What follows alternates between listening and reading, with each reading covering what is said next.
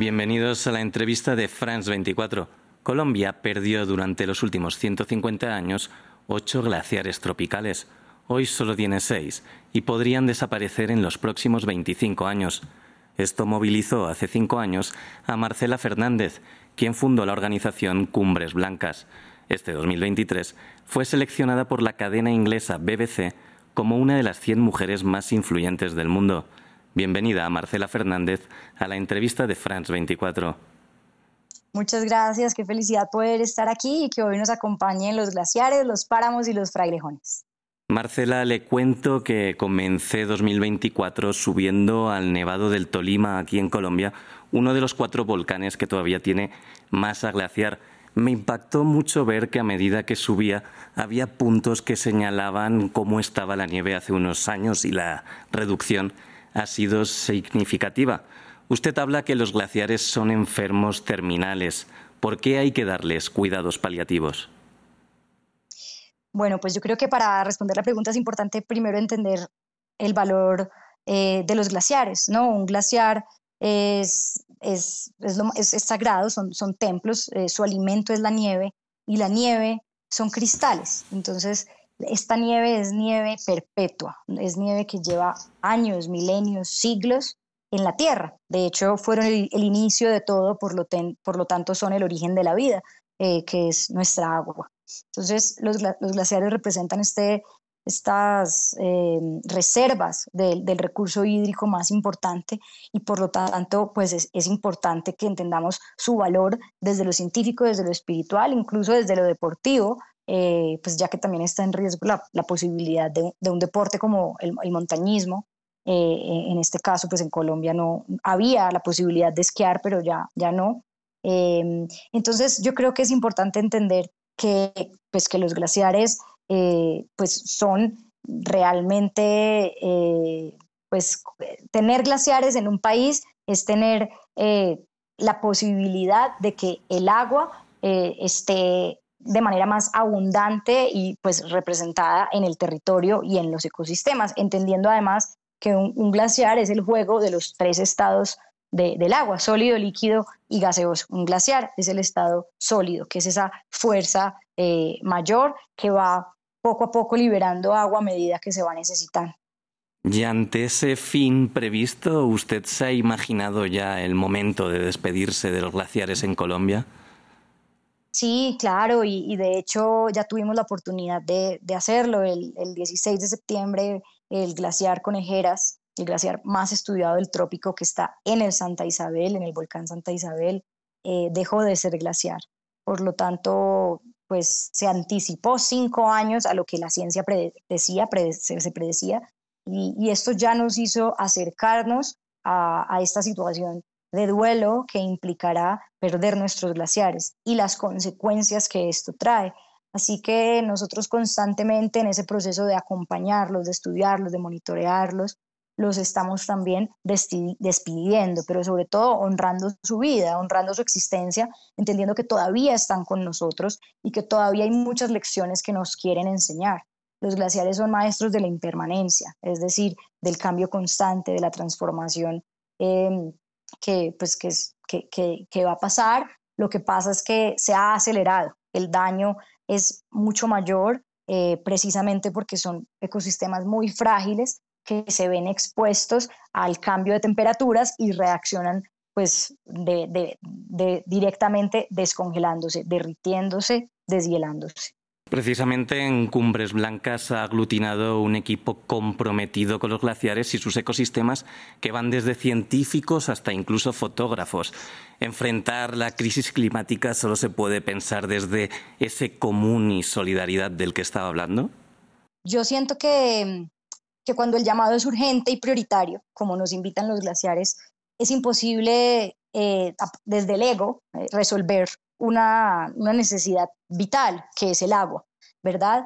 Y con el deterioro de los glaciares también nos están invitando a tomar medidas para que a otros ecosistemas menos frágiles, que también les puede llegar a suceder lo mismo, pues no les pase. Entonces, eh, es muy fácil pensar que, que porque ya les queda poco tiempo con nosotros no vale la pena. Y es todo lo contrario. Aún estamos a tiempo, incluso de a esos enfermos terminales que hablamos, alargarles la vida, ¿sí? Y, y, cómo darles pues una mejor calidad de vida, cómo aprovechar esas posibilidades que tenemos de que aún están con nosotros. Eh, y yo creo que desde ahí es mucho más fácil conectar con esta causa. Es, es un llamado global a, a, darnos cuenta. Y cuando tú ves un glaciar, casi que el glaciar eh, es combate con cualquier escepticismo, porque tú ves una foto de un glaciar antes y un después y es evidente que la transformación ha pasado. Tú lo viste en el Tolima, quienes hayan ido al Conejeras aquí en Colombia, eh, las, las rocas rojas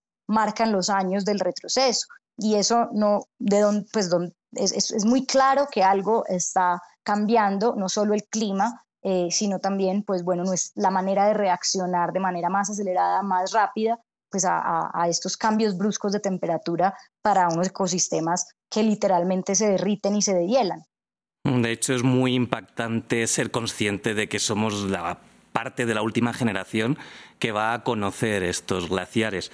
¿También somos la primera generación que va a tener una verdadera conciencia? Yo creo que sí, yo creo que estamos en un cambio generacional, yo creo que las conversaciones se sienten diferentes. Nosotros a partir de los formatos de creatividad que hemos encontrado como vehículos de transformación en Cumbres Blancas, como pues este libro que, diseñamos eh, basándonos en la entrevista de 55 expertos, los viveros de frailejones que empezamos a tener, el festival, el Fraileton Fest en honor a los frailejones, eh, eh, los documentales, las redes sociales, es hacer que los glaciares sean influencers, que los páramos sean líderes de opinión y que los escuchemos. Es muy importante saber escuchar la naturaleza y los científicos pues cumplen un papel fundamental. Los, científicos son sus intérpretes, pero nosotros podemos ser también sus embajadores, aunque no seamos científicos. En mi caso, yo no soy, no vengo de la ciencia, no vengo del montañismo. fue un impulso que me llamó a tomar pues un camino eh, dedicado al ambientalismo donde mi, pues mi, mi llamado o, el llamado que, que, yo sentí fue a, trabajar en pro de los glaciares, pero la invitación es a que quienes se sientan llamados, no sé, por los manglares, por los humedales, por el bosque seco tropical, eh, cada, cada uno puede llegar a ser guardián de una causa que se robe su corazón.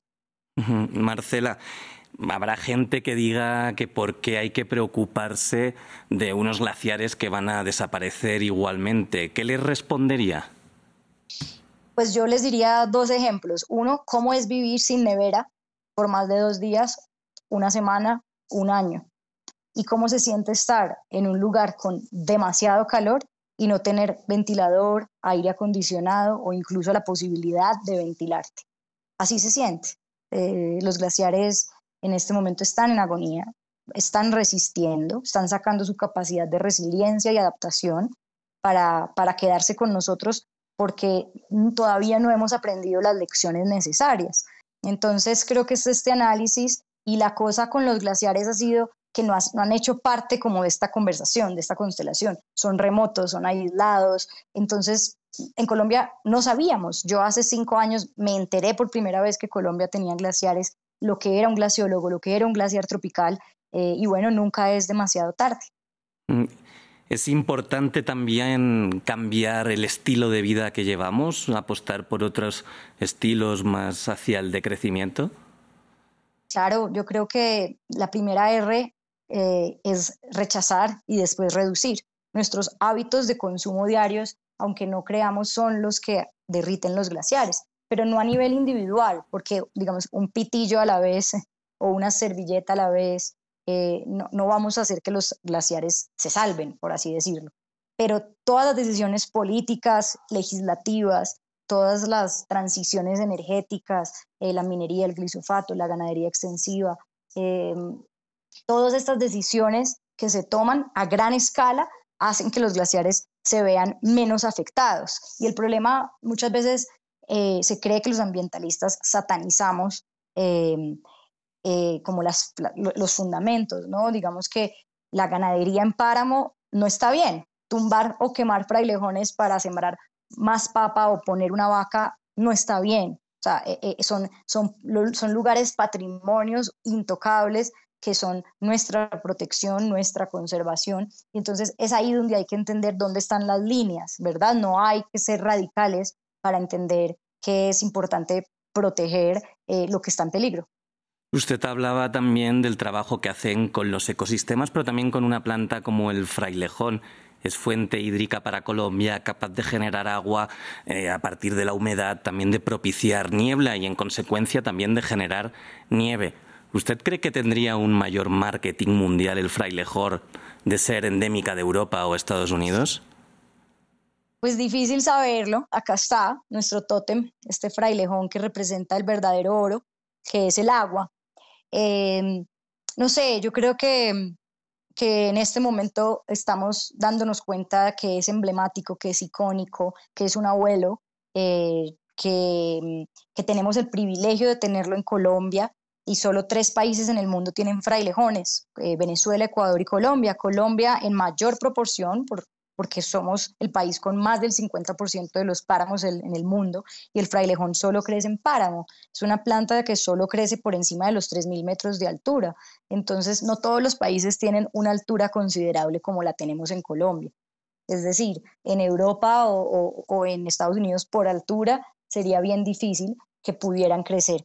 Eh, son una de las, de las especies más evolutivas. Entonces, no está descartado precisamente por la falta de estudio que a lo mejor haya habitado otros territorios, pero nosotros en Colombia somos los afortunados de tenerlos aún con nosotros, de esas 92 especies que tenemos en Colombia identificadas, más del 70, más de 70 especies son endémicas y 15 están en un estado vulnerable, en, en gran peligro de extinción. Entonces nuestra labor es, entender que se llaman espeletia, su nombre científico son las espeletia, que, hay mucho por hacer y que a través de la ciencia hemos desarrollado, por ejemplo, los procesos in vitro para que se demora dos años desde que tú coges una semilla de frailejón hasta que lo puedes sembrar.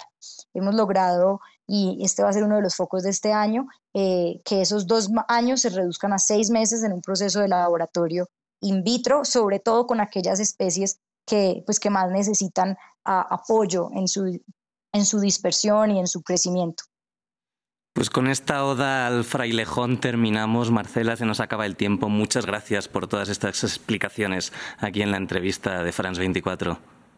Gracias a ustedes y bueno, para seguir aprendiendo los invitamos a seguirnos en Cumbres Blancas. Y también muchas gracias a nuestra audiencia. Pueden seguir más contenidos como este en France 24 y france24.com.